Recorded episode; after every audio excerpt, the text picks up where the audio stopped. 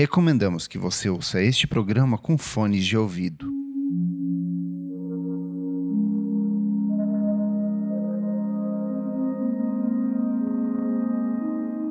Boa noite. Este é o Discos para ouvir antes de dormir. A cada nova edição, um trabalho diferente para você desacelerar e ter uma boa noite de sono. São álbuns de essência minimalista, com foco na música ambiente, dream pop, eletrônica e instrumentações sempre delicadas. No programa de hoje, a Rainbow in Curved Air, revolucionário disco de 1969 produzido por Terry Riley.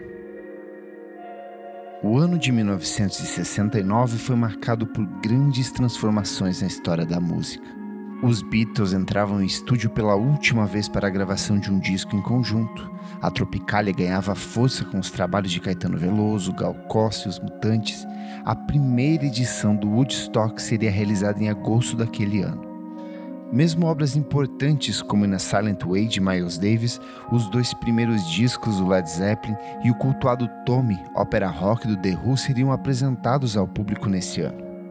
Mesmo nesse universo de grandes transformações, um registro se destaca pelo caráter inovador e profunda mudança causada pelo processo de composição de cada elemento.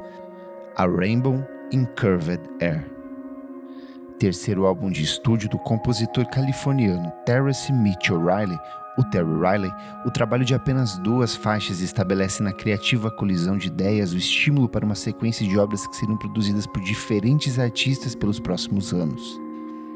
Embora lançado em 1969, parte específica do conceito que envolve a produção e distribuição do álbum teve início anos antes. Convidado pela CBS Records a produzir uma série de obras que mostrassem a produção experimental da música norte-americana, o produtor David Berman foi atrás de diferentes artistas que teriam seus trabalhos lançados pelo selo. Riley foi um dos primeiros a serem contatados. Parte disso se deve de um encontro entre os dois músicos anos antes, em 1965, quando Riley apresentou ao produtor da CBS uma série de experimentações com a música eletrônica e faixas montadas a partir de loops com fitas magnéticas em seu apartamento em Nova York. Juntos, eles trabalharam na produção do álbum In Si, de 1968, obra que contou com uma boa repercussão por parte do público e crítica e serviu de estímulo para o registro que seria apresentado meses mais tarde. Terry Riley foi o que mais se beneficiou dessa pequena janela de exposição ao mainstream. Quando Berman descobriu o artista se apresentando em um pequeno apartamento em Nova York, o esguio californiano tinha a linha dos cabelos recuando e os cachos na altura dos ombros, como um ancião subterrâneo. Já na casa dos 30, Riley havia criado um som pessoal a partir de uma coleção incomum de referências. Escreveu o jornalista Seth Coulter Walls da Pitchfork. Entretanto, Riley não queria apenas seguir a fórmula do disco anterior, brincando com o uso de orquestrações e temas experimentais. Ele queria algo novo. Aproveitando de um recém-lançado gravador de oito canais, o músico californiano dispensou o time de músicos que o acompanhavam para assumir integralmente as gravações do disco. O resultado desse processo está na entrega de um álbum que se divide em dois blocos bastante específicos. No primeiro, intitulado Rainbow in Curved Air, Riley garante ao público uma experiência totalmente revolucionária para a época.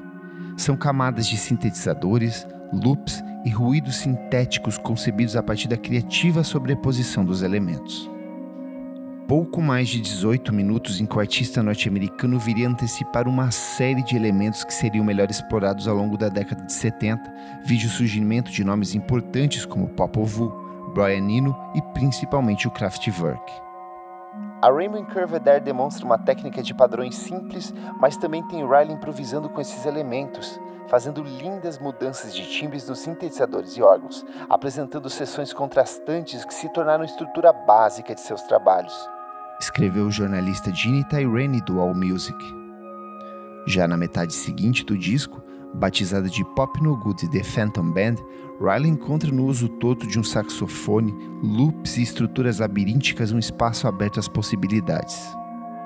São mais de 20 minutos em que o instrumentista se concentra na produção de um som denso e atmosférico, como um ponto de equilíbrio entre o jazz e o minimalismo típico do drone. Recebido de forma positiva na época em que foi lançado, Rainbow in Curved Air viria a se transformar em uma das obras mais influentes não apenas para a música eletrônica ambiente, mas para diversos campos da música. Gosta de Bob Riley do The Who?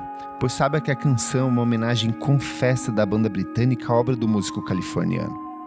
É só prestar atenção nos sintetizadores que inauguram a canção.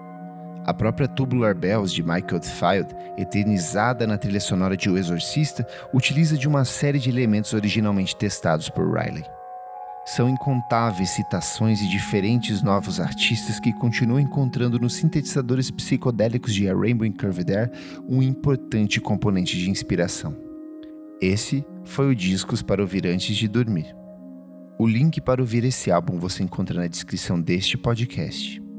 Caso se interesse pela obra de Terry Riley, recomendo conhecer outros registros produzidos pelo artista. É o caso de Persian Surgery Devices de 1972 e Shirley Canal de 1980, trabalhos que mostram o interesse do compositor norte-americano pela música oriental, principalmente indiana. O Discos para ouvir antes de dormir é um programa paralelo do podcast Vamos Falar sobre Música. Apoie o nosso podcast em padrim.com.br barra podcast VFSM e tenha acesso a outros episódios exclusivos ou lançados com antecedência para nossos apoiadores. A edição deste programa é de Nick Silva. Eu sou Kleber Fak. Boa noite e bons sonhos.